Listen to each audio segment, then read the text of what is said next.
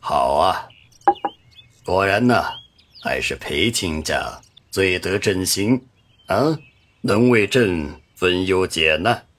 这无人可奏响的无声琴，如今竟是被世子妃所奏响。皇帝哈哈一笑，露出了今日来第一个宽慰的笑容。顾软淡淡承下，素指轻轻的拨动起了琴弦。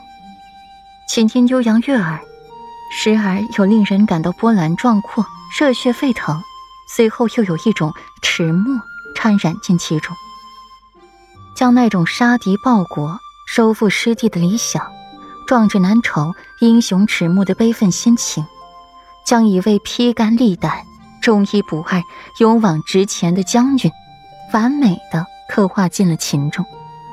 英雄迟暮，美人迟暮。都是最可悲的，也无法避免之事。记忆越深，这样的刻画便越生动。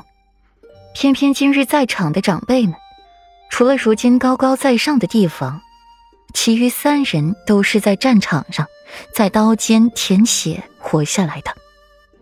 霍安影这个中肯提议，可不费是诛心呢。同样是美人迟暮，说的可不就是她这样的容貌吗？再艳丽漂亮又如何呢？美人总会迟暮。顾软的凤眸微敛，心意微动，掺了一段与这琴风格相差极大的另外一段曲子进去。前方的壮志难酬、英雄迟暮，变作了征战沙场、保家卫国的热血赤心。而君王，鸟弓尽，良弓藏，狡兔死。走狗哼。顾软的面上淡薄，心底却是轻声讽刺着。裴毅流离的眸子微微动摇，看着顾软的眼神出现了几分认可来。裴王府，顾软瞧着裴玉小心翼翼的把琴收好，那神情那紧张劲儿，连顾软都有些吃味了。夫君。陛下怎么会把琴送给我呢？顾然懒洋洋的靠在了床边上，看着裴玉忙碌，想去搭把手，可又不知道自己该说什么。顾软的凤眸一眯，想起了皇帝方才的话来：“世子妃琴艺精湛，奏响这无声琴，可见此琴与你有缘。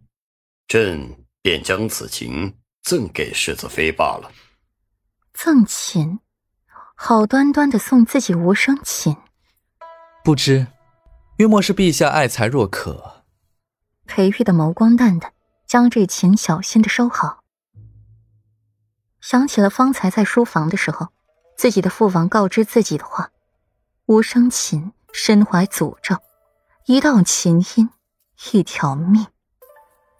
凡是这奏响无声琴之神，必要承接其诅咒。除了自己母妃以外，古往今来无人幸免。如今自家的小妻子却是奏响了这琴，说不重视是不可能的。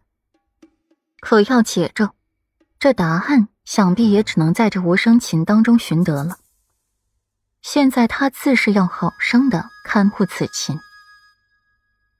哼，枪打出头鸟，陛下这爱的未免也太爱了一些。顾然冷哼一声：“皇帝今日的作为，明摆着就是冲着裴王府来的。可是这陛下之前挺亏欠、爱护裴玉的，怎么一朝一夕之间，变化就这么大了？”软软倒是瞧得通透。裴玉的眉眼含笑，将琴收在了匣子里，交给了听风，让他们拿去书房，好生放着。自然，夫尊还在书房吗？知道了裴毅是自己的姨父，自己和好友阿玉还是亲堂兄弟的关系，霍尊半晌都缓不过来，现在还在裴毅的书房里待着。嗯，还在呢。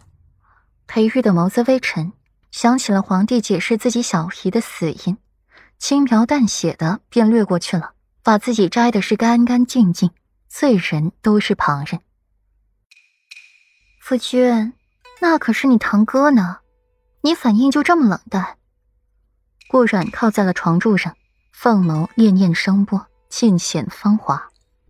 不巧，为夫只对娘子反应热情。